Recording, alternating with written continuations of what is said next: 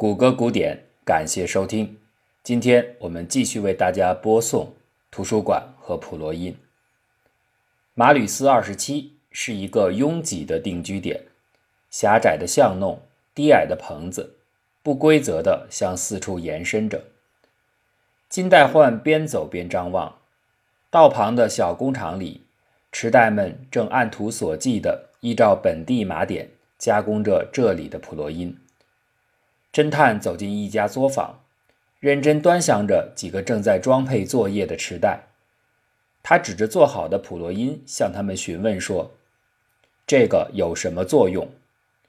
池袋可以理解人类简单的语句。现在这个没有人收购。一个池袋头也不抬的机械式的回答：“这个会伤害身体吗？”金代焕又问。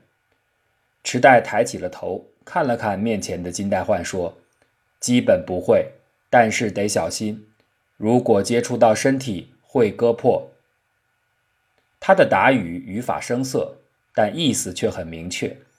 这证实了前面星球图书馆里关于此处的普罗因带有轻微切割特性的记录。金代焕又换了几家不同的房屋询问，得到的都是相同的回答。连续走了很久，除了证实前面有关的记录属实之外，似乎并无其他发现。金代焕决定扩大寻访的范围，他要查看一下附近其他的稍远一些的定居点。这些定居点和马吕斯二十七相邻，使用的码点也和马吕斯二十七码点只有零星字母的改变。当他向这些附近村落的池袋抛出同样的问题时，得到的答复似乎都是：这里的普罗因没有伤害，本地的产品安全，或者很偶尔的也有像马吕斯二十七一类的回答，基本没事儿，但小心别碰等等。看来这种锐气锋利的特性没有在更大范围内传播开，这和维金斯的判断是一致的。金代焕无疑是一个敏锐的人，多年的办案经历。把他的嗅觉打磨得异常灵敏，在几天的追访过程中，他始终能够隐隐察觉到，在大部分的池袋平稳回答的背后，个别对象似乎总有一些异样，但具体怎么个异样法，他又说不出来。侦探反复在头脑当中回想着与那些有嫌疑的个体对话的情景，一切感觉似乎都属正常，房屋。陈设布局毫无特异之处，他不得不再次花了几天时间，把这些分布的很离散、分属于不同定居点的他认为特殊的作坊再次窥探了一遍。正常，正常，还是正常。失望的感觉一直延续到他意外的被一样东西差点绊倒。这是距离马吕斯二十七相隔三个马点字母的马吕斯三十三定居点的一间小工厂，在这所房屋外靠街道的一侧堆放着一件雕塑，正是这个伸出来的物件让金代焕几乎摔跤。池袋连忙堆笑着跑了出来，急匆匆地打算把雕塑端走，这引起了金代焕的注意，他让池袋先不要抬走雕塑。自己近距离的观看这件东西，这是一个奇怪的造型，几根螺旋状的丝线缠绕着若干根宽阔的扁平丝带，交织盘绕在一起，有点像光怪陆离的印象派金属艺术。这是什么？金代焕询问池袋。没什么，只是一件工艺品。池袋回答，伸手就要拿走雕塑。分明含有敷衍的口气，引起了金代焕更加的疑虑。这是做什么用的？没有用处，只是摆设。池袋应付着把东西挪开了。在这电光火石的一瞬间，金代焕似乎突然间明白了什么。他立刻掉头，再次潜入到他曾怀疑过的一些房屋的周围，细细观察。果然，在这些作坊的某个角落或是某个位置。差不多都能隐约的看到刚才所见过的那种丝丝缕缕的奇怪雕塑造型，这里边一定有鬼。金代焕心里寻思着，二分之一顶点这个失踪小说家的故事中的密码元素一直萦绕在他的心头，他几乎是毫无理由地萌生出一个念头：这种雕塑是密码。然而，当他携带着自己的密码设想回到图书馆，找到大胡子维金斯商量时，维金斯却连连摇头说：“之前我从没有听说过池袋还能有什么神秘的密码，会不会是你想的太多了？而且，就算真的是有这种密码存在，在完全没有数据和线索的情况下，又能怎么破解或者证实呢？”金代焕这个时候并没有更好的主意，他只是觉得此刻唯一该做的就是继续追踪下去，因为如果这类雕塑，的确是在传递什么信息的话，那么在成千上万的池袋村落里，一定还会有别的地方不断会出现他们的身影。把所有这些地点找到，连接起来，说不定就能发现些什么。金代焕找来自己小组的几位成员，告知他们下一步的任务将是分头到不同地区寻找这类螺旋线和卷曲纽带风格的。被金代焕戏称为“花卷根雕”的雕塑品，组里一头花白头发的少白头诺菲斯王对此提出了疑问：“头儿，如果你说的花卷真是一种密码的话，痴呆们还不得把它们藏得严严实实的？怎么还会把雕塑摆在外边让人看到呢？”金代焕抿了抿嘴说：“我早想到过这一点，可按照我在马吕斯一区的查访经验，在那儿。”若干个曾使我直觉上产生过怀疑的作坊当中，有好几个都被我找到了花卷根雕，所以我在想，这或许就像是四十大盗留在阿里巴巴大门上的记号一样，是一种他们能够彼此明白的，甚至可以半公开的标志。至于这些标志究竟在传递什么信息，暂时还不明确。我想我们还是先行动起来再说吧。收到，明白。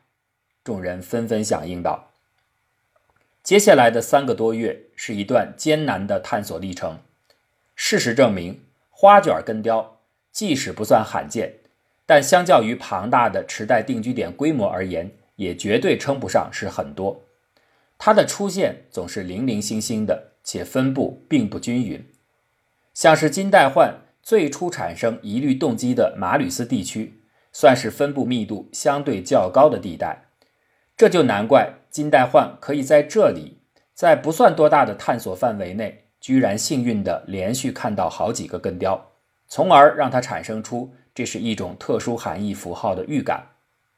可是，一旦离开了马吕斯，好大一片半径之内，花卷的现身几乎是凤毛麟角，直到很远的距离之外，才会再次出现相对多的根雕集中，之后是又一次的陷入沉寂。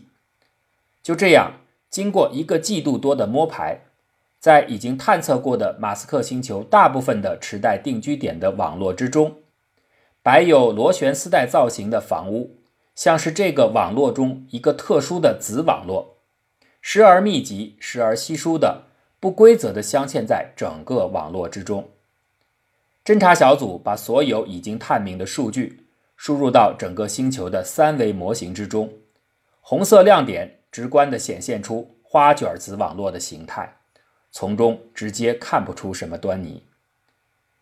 小组成员开始汇总彼此侦查访探到的情况，但几乎所有的信息都是个性化、局部化的。人们寻找到的当地特征，没有哪一种能够在更多的地方同时具备，直到一条例外特征的出现。这是诺菲斯王报告的。他说，他在他看到的几个有花卷雕塑的工厂里问话时，池袋们差不多都曾提到，本地生产的普洛因或多或少带有一些锐气的锋利特性，所以生产时要小心谨慎。这一点和前面的马吕斯二十七的池袋访谈有一些相似。经他这么一提醒，其他不少成员也纷纷报告说，他们有类似的经历。收集到过相关的资讯。金代焕一听到这里，立刻来了精神，他马上联系维金斯，要求见面详谈。图书馆宽大的座位上，维金斯静静地听着金代焕的描述，他渐渐从中得出了一个模糊的印象，好像这整个花卷子网络上各个节点的定居点的产品之间有一种连续分布的相似性。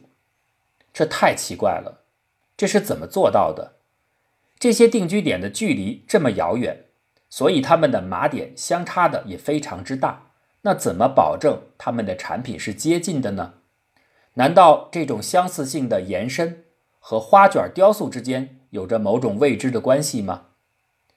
这个发现和猜测对于研究池袋与普洛因多年的维金斯来说也是意外的。了解和建立不同定居点的普洛因产品线之间的相关性。本来就是图书馆研究者最重要的课题。他不断翻阅着以往的报告，查看着可视化软件基于池袋普洛因特性绘制的各种分布关系图。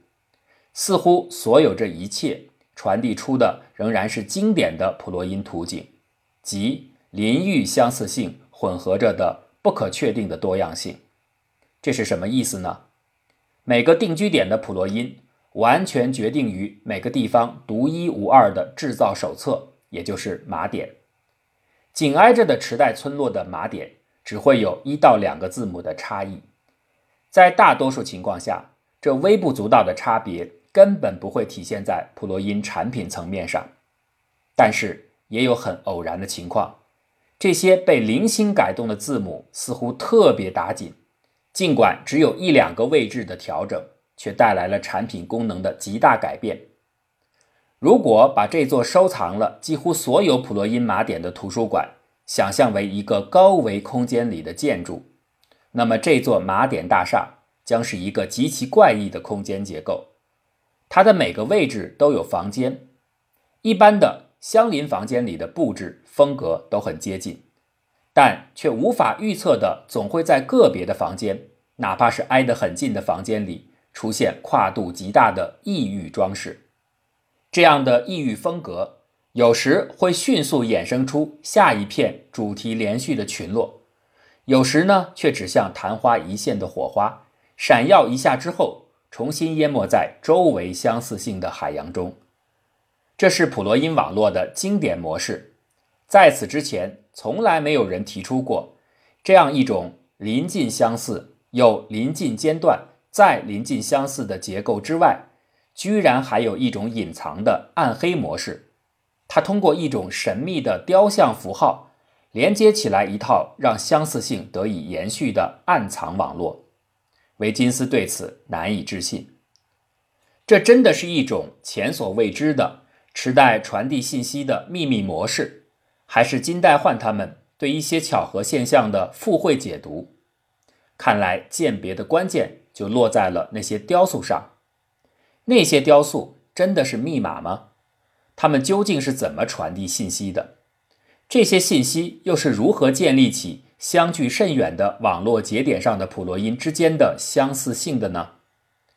从来没有见过花卷雕塑的维金斯提出了要求，给他找来几个样品，让他仔细瞧一瞧。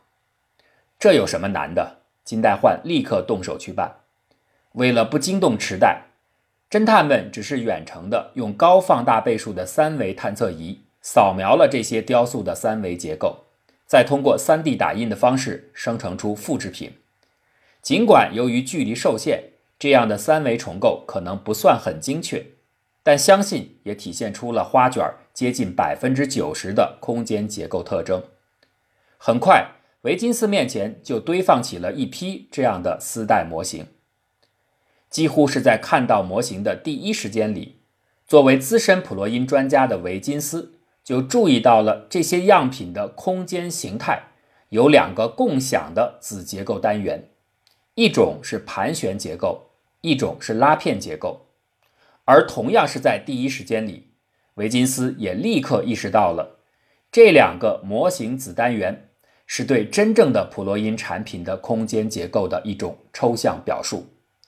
两个单元捕捉的非常精准，普罗因空间构造的最主要形态，可以说就是用这么两类单元的配合而组成的。到这个时候，维金斯已经完全相信了金代焕的直觉是正确的。这些雕塑就是一种特殊的暗语，它们不是用文字，而是用三维空间的结构来编码。盘旋和拉片儿就是它的两个符号，而它要传递的信息就隐含在这些模型如何编织和组织这两个子单元的空间方式之中。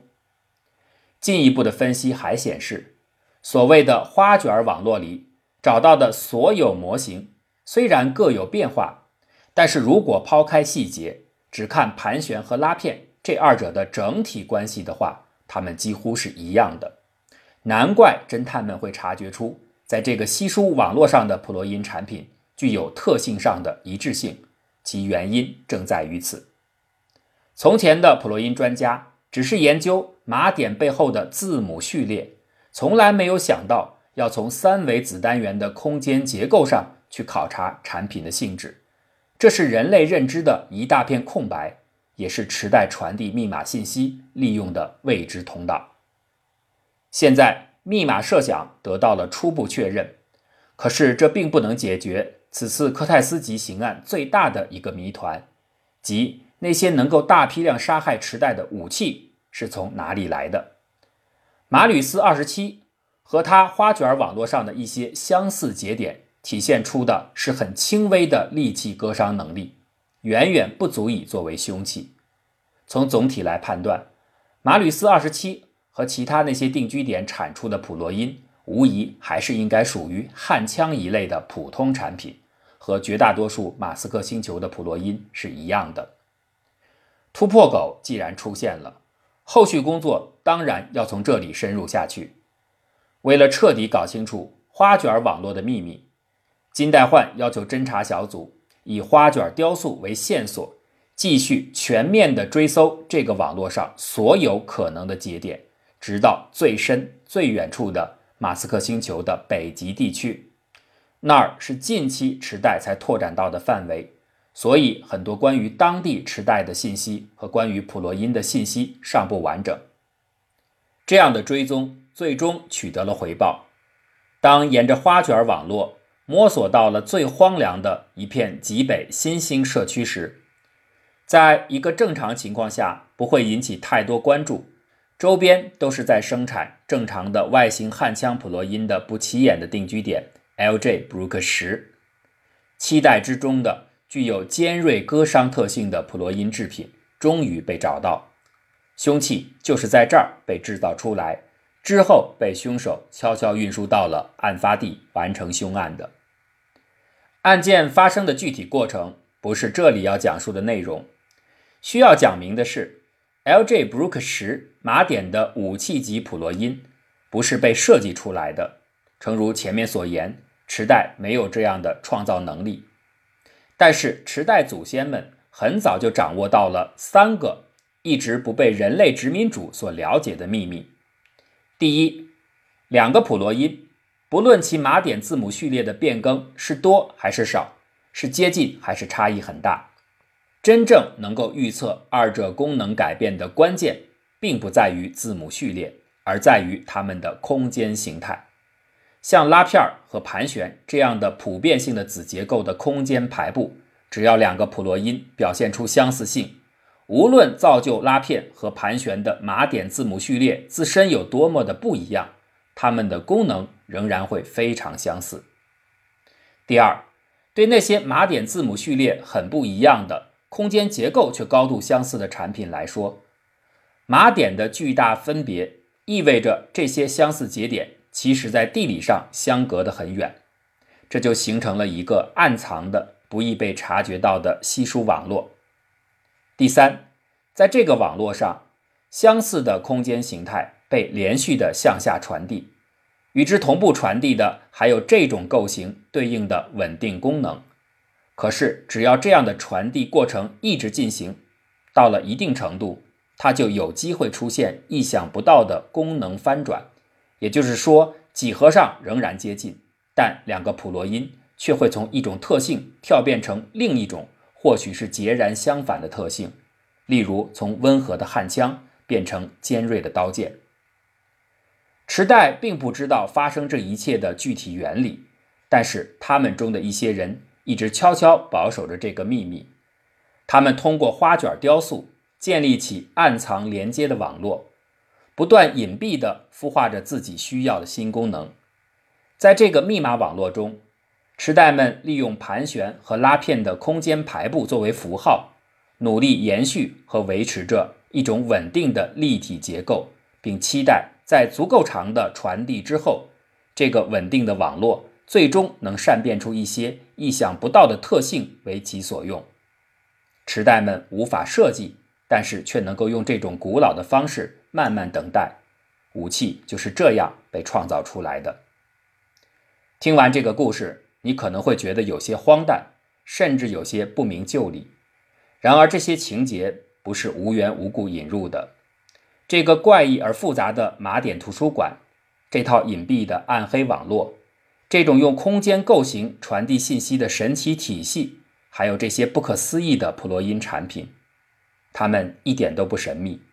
这并非一个科幻故事，而是每时每刻就在你我身体当中正在发生着的日常。它古老又近切，它陌生又熟悉。实际上，这颗马斯克星球就是你自己。